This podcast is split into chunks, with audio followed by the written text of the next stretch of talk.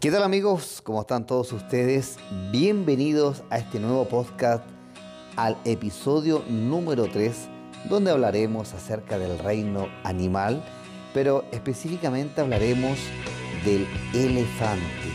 ¿Qué tanto sabes del elefante? Bueno, quédate porque en este tercer episodio hablaremos de algunas características del elefante. Yo soy Anthony Bro y bienvenidos a este nuevo podcast. Bien amigos, entonces entramos de lleno hablando un poquito acerca eh, del elefante. Acá te lo contamos, así que esperamos que disfrutes este podcast. Estamos completamente en vivo y en directo en este momento. ¿ah? Bueno, estos son animales mamíferos, exclusivamente herbívoros.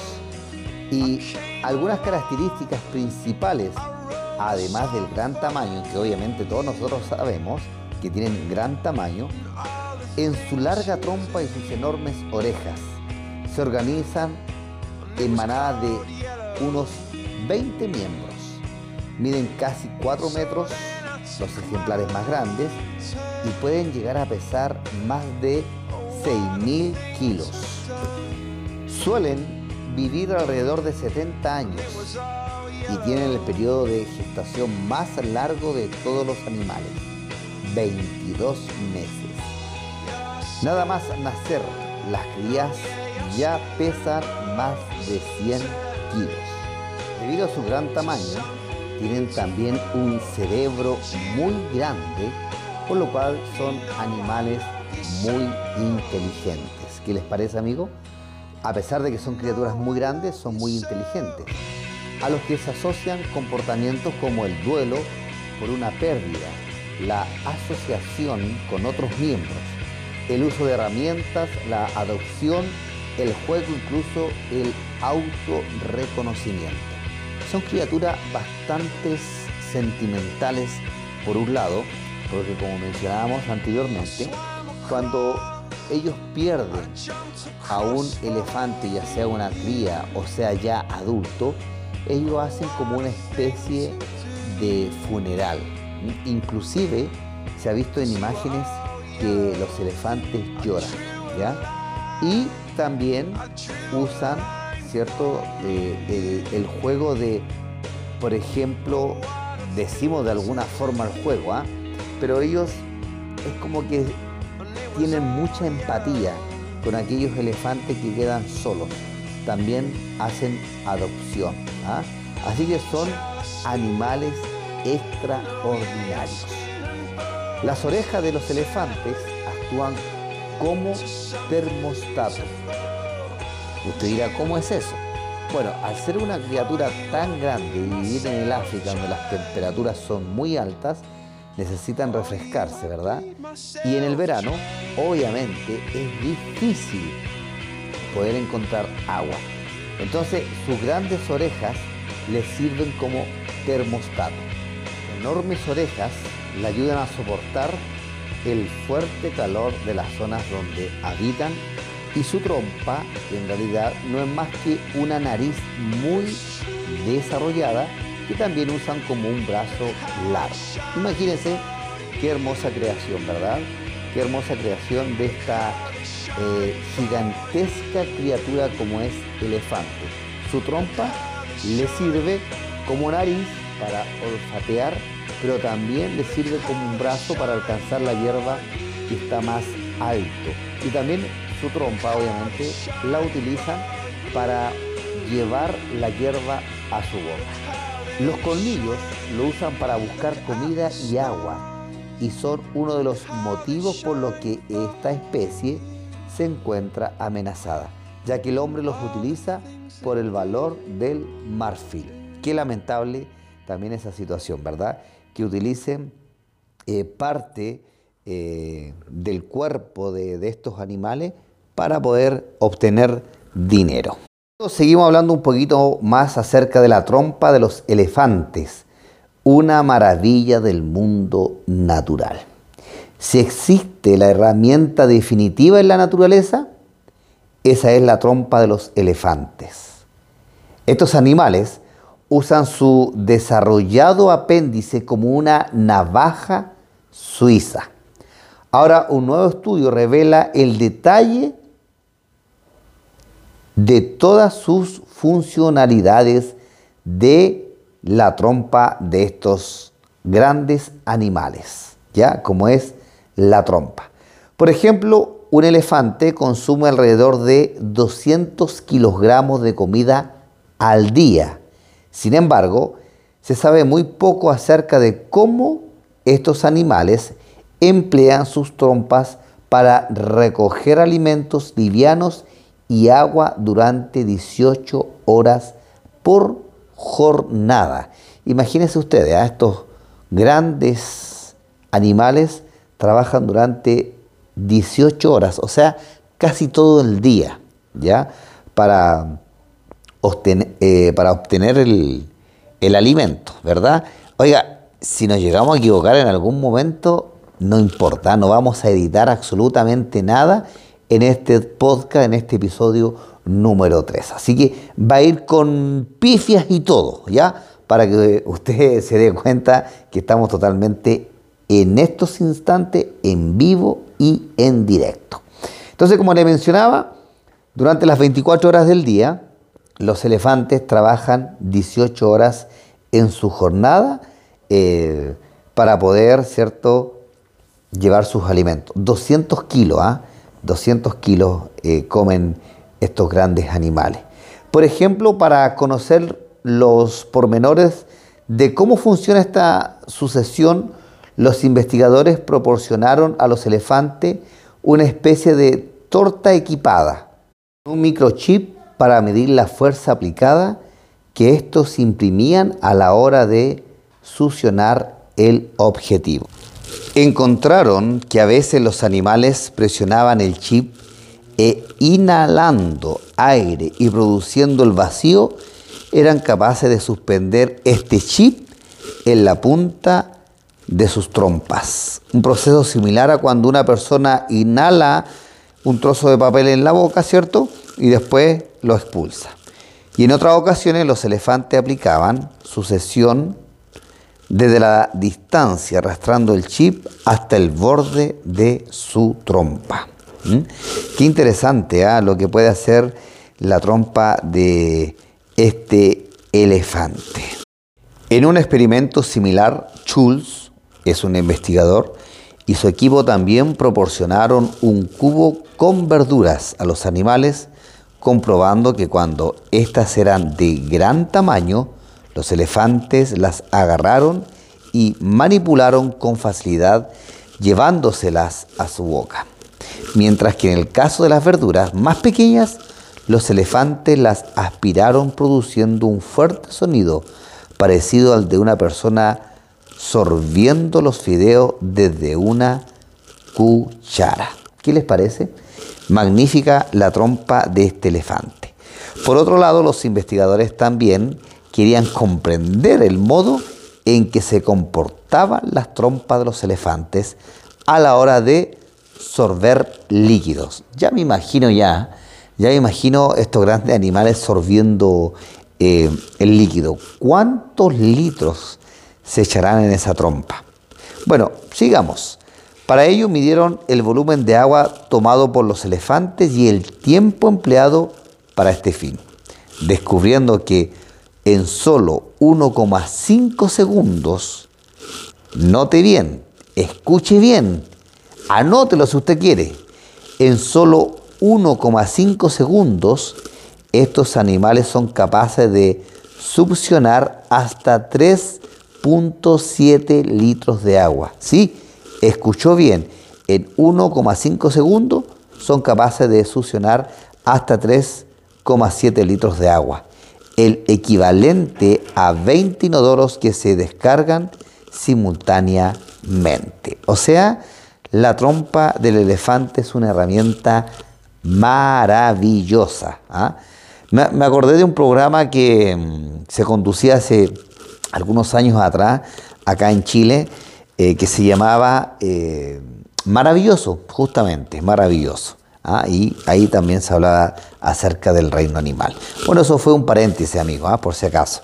Pero qué sorprendente ha sido conocer un poquito acerca de la trompa de este maravilloso animal. Hicieron otro experimento.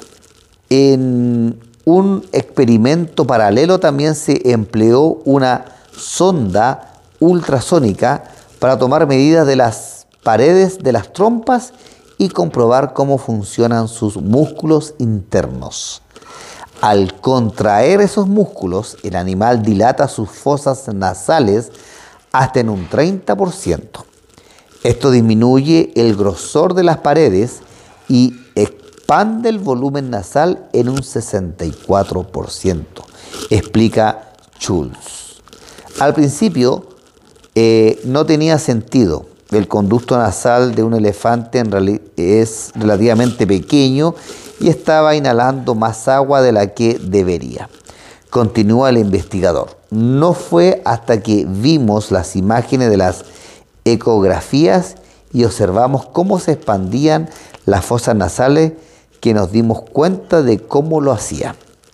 El aire abre las paredes y el animal puede almacenar mucha más agua de la que estimábamos en la investigación anterior. Así que imagínense, eh, si recién se habló de que en 1,5 segundos podía succionar 3,7 litros de agua, bueno, se llegó a una investigación más profunda donde el elefante lo hace, eh, junta, puede tragar mucha más agua de la que ya se había mencionado anteriormente. Qué maravillosa eh, la trompa de este gran eh, animal, de este elefante. Schulz explica que todas estas características únicas que tiene la trompa de elefante podrían tener innumerables aplicaciones tanto en el campo de la robótica blanda como en el de la conservación. Al investigar la mecánica y la física detrás de los movimientos de los músculos de la trompa de los elefantes, podemos aplicar los mecanismos físicos, combinaciones de succión y agarre para encontrar nuevas formas de construir robots. Mientras tanto, el elefante africano está catalogado por la Unión Internacional para la Conservación de la Naturaleza como en peligro de, extinción debido a la caza furtiva y la pérdida de hábitat. Su trompa lo convierte en una especie única para estudiar y aprender más sobre ellos. Podemos encontrar mejores formas de ayudarles a medrar en la naturaleza, concluye el, el investigador Schulz. ¿Qué les parece, amigo? Bueno, anteriormente hablábamos de que Schulz había dado la iniciativa como para crear robots con la trompa del elefante, ¿verdad? Bueno, un equipo de investigadores está desarrollando un brazo eh, de un robot flexible y muy ágil. El jefe de diseño corporativo de la compañía Cargo dice que este nuevo brazo supera por mucho a los actuales sistemas industriales automatizados. ¿Y en qué se inspiraron? Yo creo que usted ya sabe la respuesta, ¿verdad? En la anatomía de la trompa del elefante, contesta el ejecutivo. Mire, piensen lo siguiente. La trompa del elefante, que pesa unos 140 kilos, 300 libras, ha sido llamada el apéndice más útil y versátil del planeta. ¿Qué le parece? Qué maravilla, ¿verdad? Esta herramienta multiuso sirve de nariz, tubo para sorber líquidos y brazo y mano. Gracias a ella su diseño puede respirar, oler, beber, sujetar cosas e incluso emitir trompetazos ensordedores.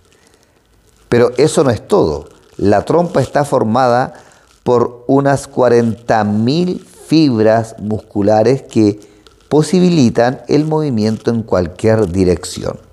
Con ella el elefante puede levantar desde una moneda pequeña usando la punta de su trompa hasta objetos de 200 kilos 600 libras. Los investigadores esperan que su intento por imitar la estructura y capacidad de la trompa del elefante resulte en robots industriales y domésticos superiores a los actuales.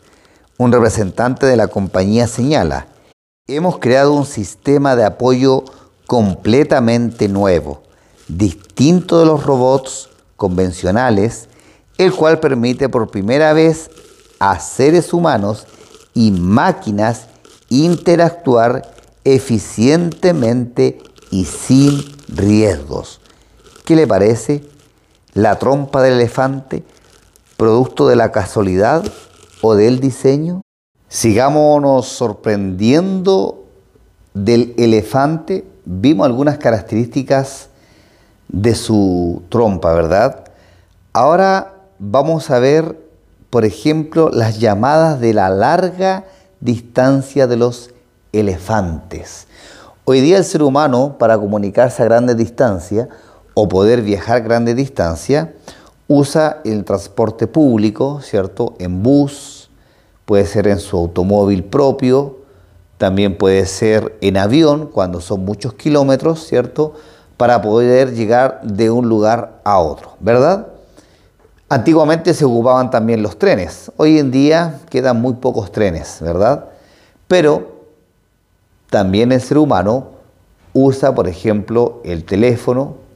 antiguamente se usaban los telegramas, ¿cierto? Se mandaban cartas por correo.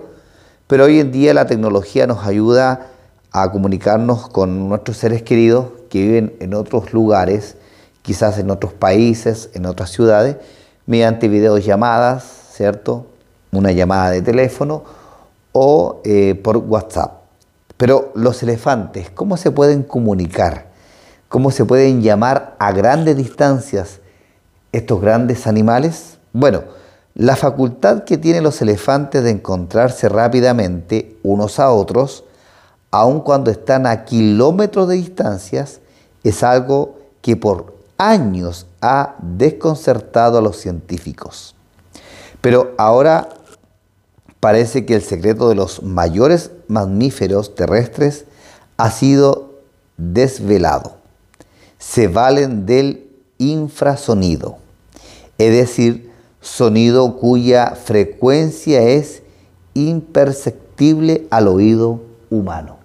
Solamente entre ellos pueden oírlo.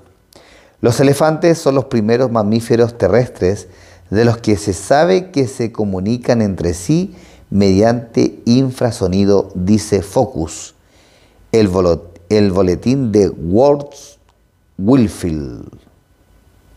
La investigadora Catherine de la Universidad de Cornell en Estados Unidos descubrió el habla secreta de los elefantes hace unos tres años mientras observaba a unos elefantes asiáticos en un parque zoológico. Esta investigadora notó a su alrededor unas vibraciones similares a las producidas por el tubo del órgano que produce la nota más baja. Más tarde, mediante un aparato especial de grabación, se demostró que tanto los elefantes asiáticos como los africanos, estos últimos de mayor tamaño, intercambian una extensa gama de llamadas infrasonidos o infrasónicas, puesto que el sonido de baja frecuencia recorre distancias más largas que el de alta frecuencia.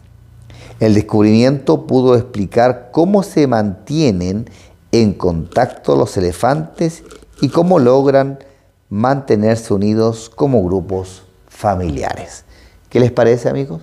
El mundo animal nos enseña a estar juntos y unidos al grupo familiar a pesar de la distancia, con un eh, infrasonido. O sea, eh, es un sonido tan diminuto que para el oído humano es difícil poder escucharlo, pero ellos se escuchan y se mantienen en, contacto con sus grupos familiares a pesar de que están a grandes distancias o a muchos kilómetros de distancia. Lo que da la, eh, siguiendo el orden de lo que estamos analizando amigos, lo que da las órdenes en la manada siempre es una hembra de edad. ¿ah?